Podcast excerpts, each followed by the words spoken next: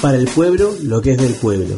Prisma Contenidos dialogó con Rodolfo Pastore, director del Departamento de Economía y Administración de la Universidad Nacional de Quilmes. Daniel González, vicedirector del Departamento de Ciencias Sociales de la Universidad Nacional de Quilmes, y Mario Lozano, director general del Consejo Interuniversitario Nacional, quienes nos brindaron su análisis de la situación que atraviesa el sistema universitario. Estamos en el abrazo propiamente dicho, en el lugar de los hechos, eh, con Rodolfo Pastore, director del Departamento de Economía y Administración de la Universidad Nacional de Quilmes. Eh, bueno, Rodo, antes que nada, eh, ¿qué te parece la imagen de toda la gente movilizándose en defensa de su universidad? Y bueno, creo que lo que muestra es la respuesta colectiva de toda una comunidad, de toda una comunidad quilmeña en un sentido amplio, quilmeña porque es de acá del territorio, pero quilmeña porque es de la Universidad de Quilmes y viene estudiantes, docentes, trabajadoras, trabajadores, familias de muchos lados que vienen a estudiar a nuestra universidad, que nuestra universidad es un lugar de acogida y de, y de construcción de derechos. Y lo que sabemos por historia, eh, de construcción de derechos es que los derechos se conquistan, los derechos se defienden y lo que estamos haciendo ahora es defender derechos, defender el derecho a la educación pública como un bien común para todas y para todos, gratuitas, de calidad y popular, ¿no? Y en ese sentido, bueno, todo lo que estamos viviendo en el día de hoy, lo que han sido eh, la, los distintos abrazos que hemos hecho, primero todo el, el, abrazo a la Universidad Jaureche, después el abrazo a nuestra escuela técnica, eh, bueno, es ese camino, ¿no? Nuestro pueblo es un pueblo activo y es un pueblo que va a luchar por sus derechos y no se lo va a dejar arrebatar así nomás. Sobre todo en un día en donde también tenemos la visita no grata por así decirlo, de una misión del Fondo Monetario Internacional. Y es que no, no son casuales las cuestiones, ¿no? No es casual que estemos viviendo esta situación en las universidades, en la educación pública en general, porque hemos visto lo que ha pasado eh, trágicamente por la desidia y el abandono de, quienes tienen que tomar este, decisiones con, eh, con, una escuela pública en Moreno, donde dos compañeros fallecieron ante, ante esa situación. Este, y eso tiene que ver directamente con las políticas de ajuste, tiene que ver directamente con la creciente financiarización de la economía, con el crecimiento de la deuda externa, con digamos la redistribución regresiva del ingreso y eso tiene que ver directamente con el FMI. No es casual que estemos atravesando esto, como en los años 90 también se, se atravesó, ¿no? Pero bueno, tenemos digamos toda una, una historia de lucha y, y, de organización que yo creo que es lo que va a lograr que, que nos paremos, que estemos de, que estamos de pie y que vamos a defender, seguir defendiendo nuestro, nuestros derechos. Lo particular, desde la Universidad Nacional de Quilmes, eh, ¿cómo golpean las políticas de ajuste?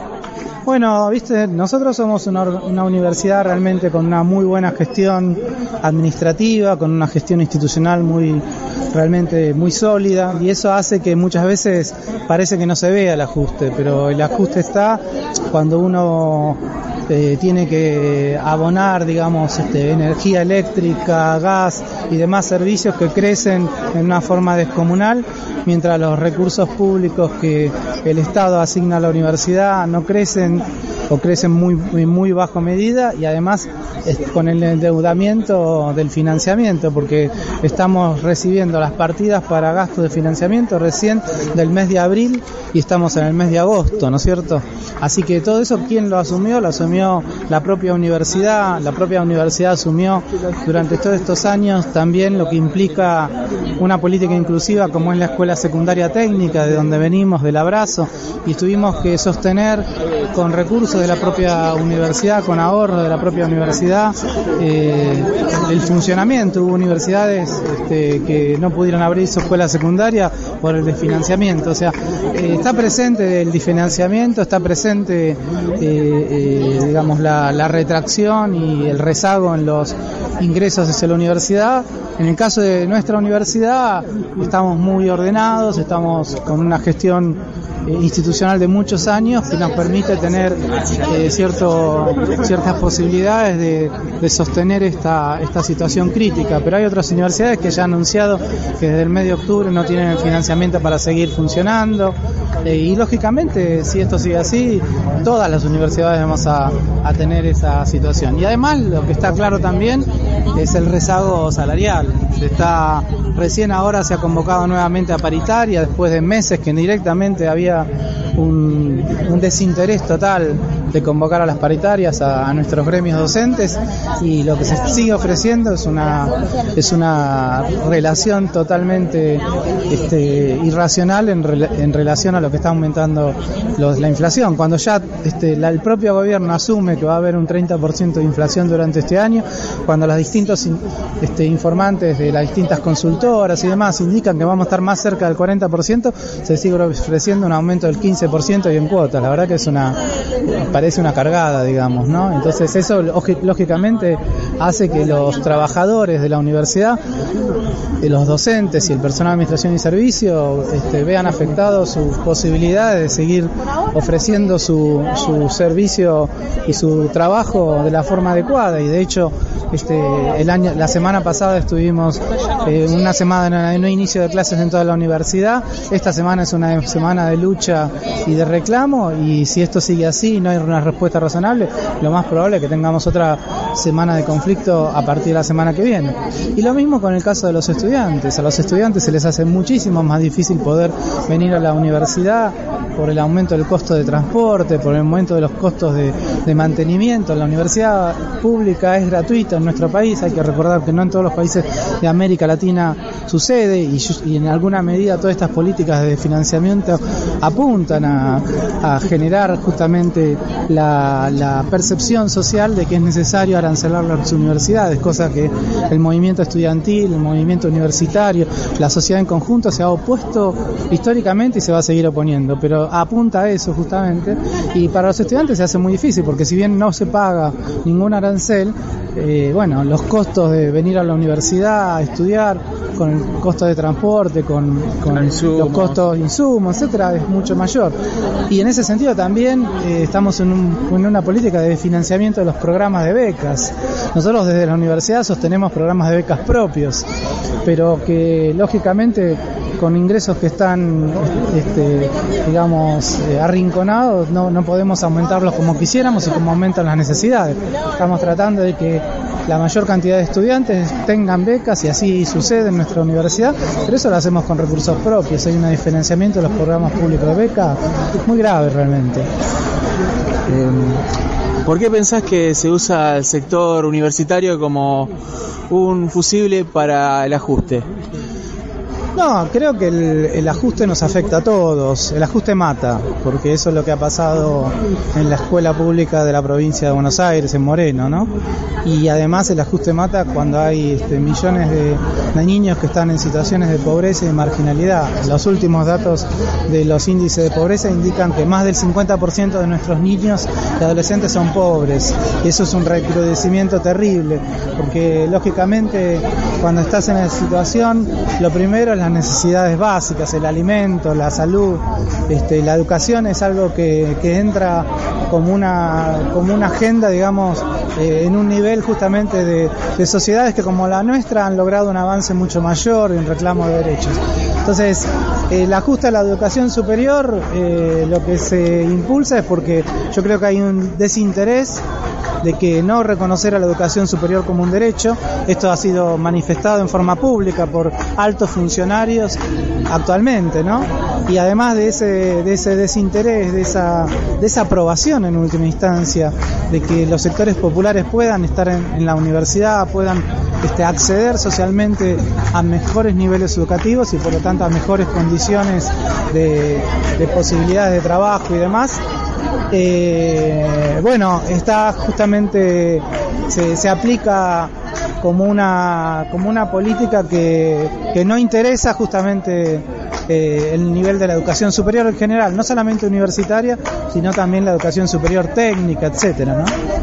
Ahora, ¿cuál es el valor de que se instalen universidades en zonas de conurbano como Florencio Varela, Lanús, Quilmes? ¿Cuál es el valor de tener una universidad en esas zonas? Bueno, mira, yo soy hijo de familia trabajadora y cuando yo estudié en la, universidad pública, eh, en la dictadura militar eh, la universidad pública no era gratuita, era arancelada. La universidad pública tenía un ingreso que era un ingreso restrictivo y además de eso la única universidad que teníamos cerca de aquí era la Universidad de Buenos Aires. Los que quedábamos y los que podíamos este, seguir y avanzar era una carrera de obstáculos las universidades públicas en el Gran Buenos Aires, la primera tanda de universidades como la Universidad de Quilmes, que fue en los años 90, y la segunda tanda de universidades, que fue durante la primera década de este siglo, demuestran día a día que la mayor cantidad de estudiantes que tienen son de familias provenientes de sectores medios, trabajadores y populares, a tal punto que los porcentajes de primera generación universitaria en nuestras universidades son altísimos.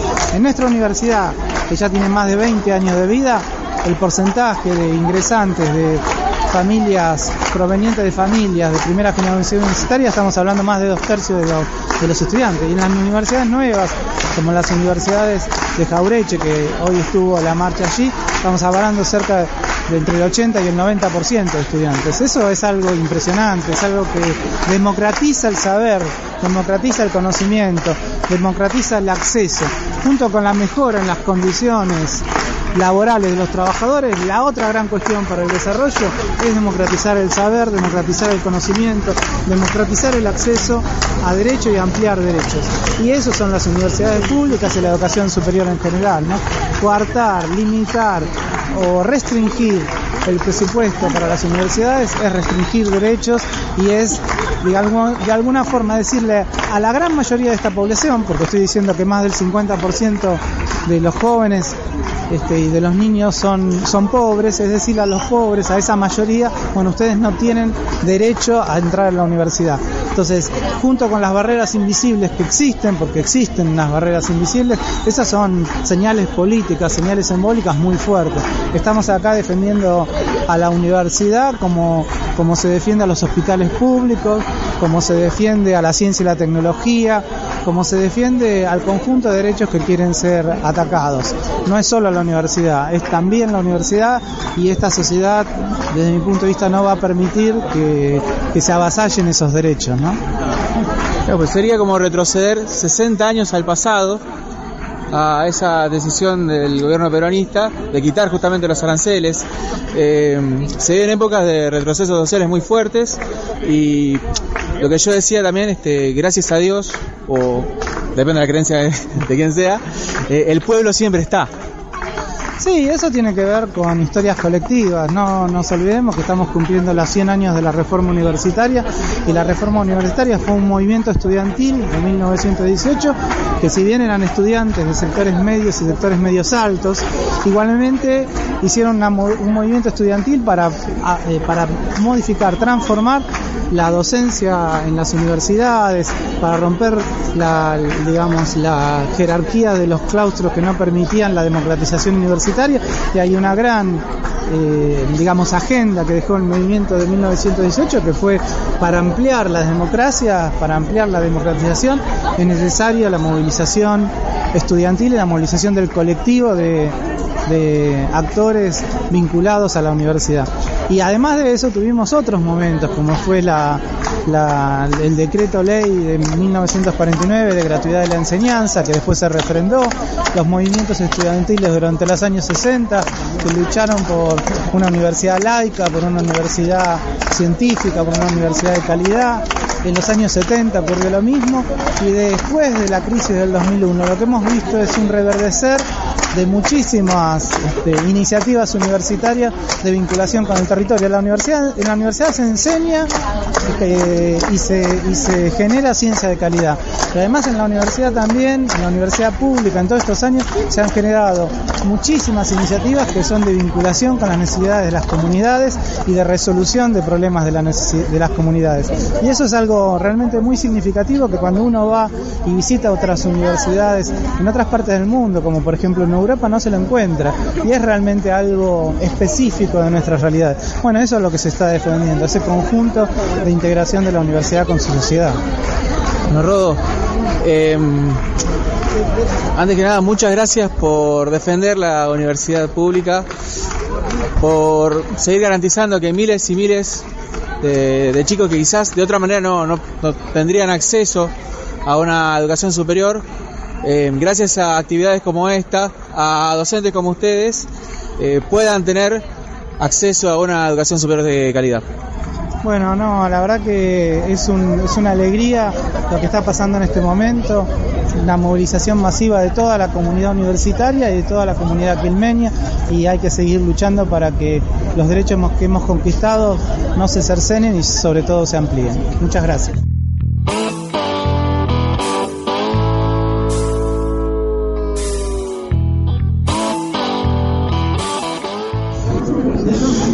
Estamos con Daniel González, docente de la Universidad Nacional de Quilmes, eh, también con labor en la Universidad Nacional de La Plata. Bueno, Daniel, este, comentanos, ¿qué te parece esta movilización en defensa de la Universidad Nacional de Quilmes? Bueno, en el caso de la Universidad de Quilmes, la verdad que es una movilización histórica eh, que, bueno, que no solo refiere al momento histórico que le está tocando vivir a la universidad, sino también a la reacción que los propios actores de la universidad tienen, eh, los docentes, el personal de administración y servicios, los estudiantes, los graduados y la comunidad vecinal en su conjunto de expresarse en contra de bueno del feroz ajuste que se está implementando sobre el conjunto de la sociedad, pero en particular sobre el sector educativo, eh, la universidad, que bueno les está pagando entre otras cosas con eh, el desfinanciamiento por un lado, la, la cancelación de los envíos de los fondos para funcionamiento desde el mes de enero. Eh, y bueno, y la falta de una negociación paritaria para los distintos sectores de, trabajadores de la universidad, que bueno, ven como el salario se pauperiza después de una fuerte devaluación o de continuas devaluaciones del salario, la inflación importante, digamos, y, una bueno, dificultad de cerrar una negociación paritaria cuando ya se pasó más de medio año y no se logra acordar eh, con el gobierno una negociación paritaria que ajuste a los salarios a la situación que está viviendo el país. Así que bueno, muy importante que la sociedad universitaria en su conjunto se exprese frente a esta situación charlando con varios de las personas que venían para acá, eh, muchos estudiantes o familiares, muchos destacan la, la presencia de eh, primera generación de universitarios en las familias. Bueno, en el caso de todas las universidades del conurbano en general, pero en el caso particular de la Universidad de Quilmes tiene casi el 70% de sus estudiantes que son de origen de primera generación, o sea, un estudiante que es el primero de su grupo familiar que puede acceder a la universidad. Con lo cual eso lo que demuestra es eh, la importancia de la universidad para el desarrollo social en general, eh, acortando las distancias entre la universidad y la sociedad, vinculando, desarrollando, posibilitando, y eso muestra la importancia que la universidad tiene para la sociedad. Una sociedad que acompaña siempre a su universidad. Este, hoy a la mañana lo hizo con la Universidad Arturo Jaureche. Eh, el pueblo siempre está. Sí, por suerte, bueno, lo importante es que la universidad, que, que la sociedad en general comprende cuáles son este, bueno, los conflictos que atraviesan esta coyuntura y reacciona, los defiende, puntualmente el de la universidad, pero también el del conjunto de los trabajadores, los jubilados. Así que bueno, seguiremos luchando para que nuestra universidad siga siendo una herramienta importante para el desarrollo de nuestra sociedad. Bueno, muchas gracias, Daniel.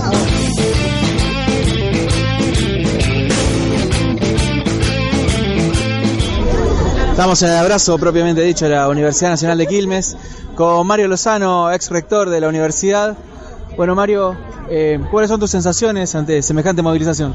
Bueno, es una gran alegría ver tanta gente unida, gente que proviene tanto de los sectores internos de la universidad, graduados, estudiantes, profesores, investigadores, no docentes, eh, así como de todo el pueblo quilmeño. Acá hay gente que yo me he cruzado de los barrios del oeste de Quilmes, como La Matera, como Yapi en Bernal Oeste, como La Cañada. La verdad es que como gente de Espeleta, hay gente de, de muchísimos barrios y eso nos llena de orgullo porque un poco eh, termina cristalizando lo que nosotros siempre decimos que la universidad es del pueblo, aún de los que todavía no van a la universidad o no tienen sus hijos en la universidad. Porque la universidad nos da respuestas a todo como sociedad. Y al mismo tiempo, junto con esa alegría, una gran preocupación, porque estamos en el marco de un gobierno que desoye completamente a, a este sentir del pueblo. Esto claramente es un sentir multipartidario, plurideológico, pluricultural. Acá no hay una sola idea de cómo hacer las cosas, pero sí hay una idea de que hay que defender la educación pública como motor del desarrollo y motor de la felicidad de nuestra gente, tanto en términos individuales como en términos colectivos. Y nosotros esperamos que eso, que eh, es lo que el gobierno, eh, nos, nos, gustaría que eso es, sea lo que el gobierno escuche, que, que escuche este pedido, este clamor, que vea estas movilizaciones masivas alrededor de una única universidad. Venimos de un abrazo a la Universidad Jaurecho hoy a la mañana, muy masivo también. Venimos de un abrazo a la Escuela Técnica de la, de la Universidad de Quilmes, que está en Espeleta, también muy masivo. Y nos da esas dos sensaciones, alegría y preocupación.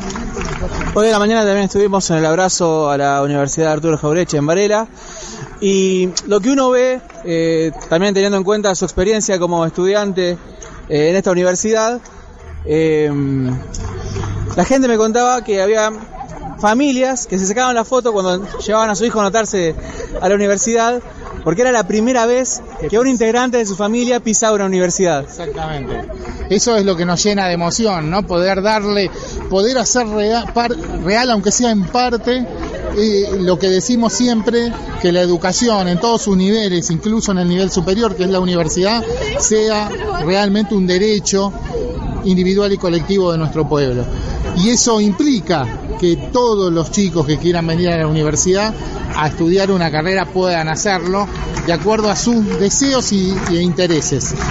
Y que el Estado tiene la responsabilidad de sostener esa, esta función tan importante que es la de formación de profesionales, de investigación científica y tecnológica, de transferencia de conocimientos, de extensión universitaria, de difusión del conocimiento que tienen las universidades, que si no hay presupuesto, si seguimos en el camino de recorte que este Estado nos está sometiendo, eh, se va a ir perdiendo poco a poco y lamentablemente la Argentina va a perder una de sus perlas que la distinguen en el mundo, que es permitirle a sus ciudadanos eh, progresar en base a sus esfuerzos.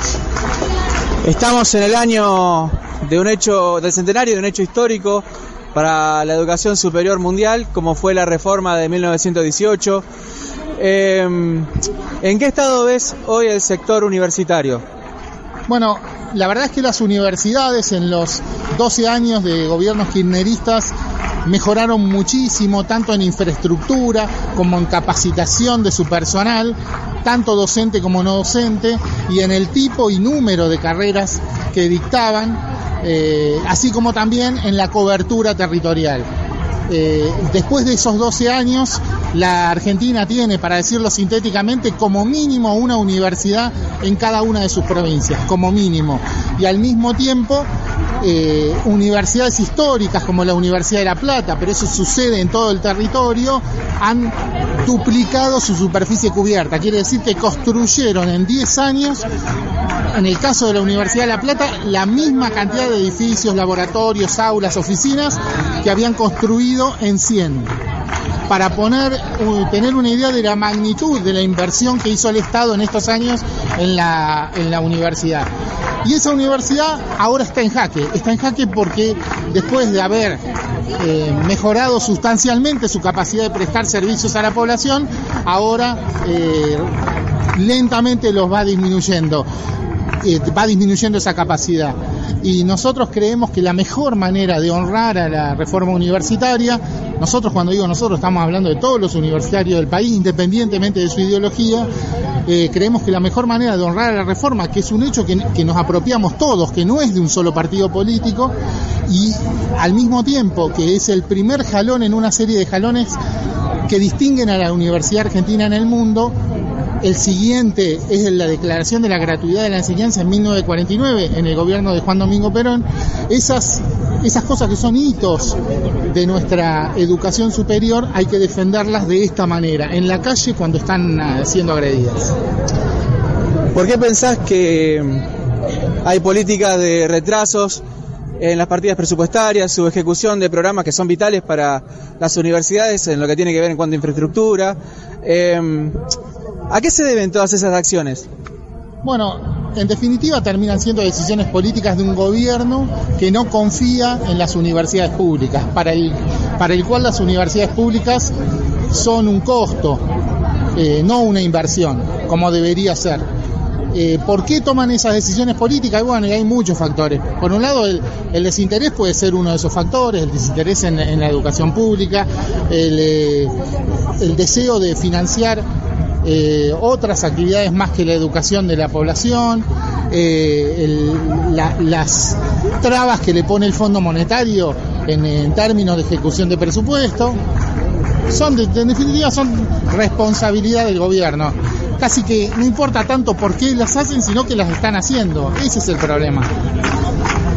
Por suerte el pueblo siempre está para defender lo que por legítimo derecho les pertenece, ¿no? Sí, como dice Piero, como Piero decía hoy, eh, nuestro querido cantautor, en el abrazo a la Jaureche que nos regaló algunos de sus temas históricos para el pueblo, lo que es del pueblo.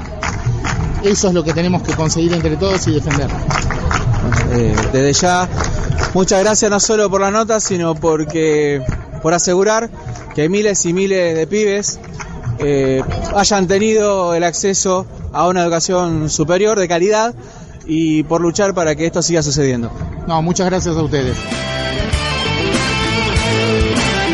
Reportajes, edición de audio y voz en off, Julián Retamoso. Texto, Iván Añiti. Fotografía, Camila Peñalba. Prisma Contenidos 2018.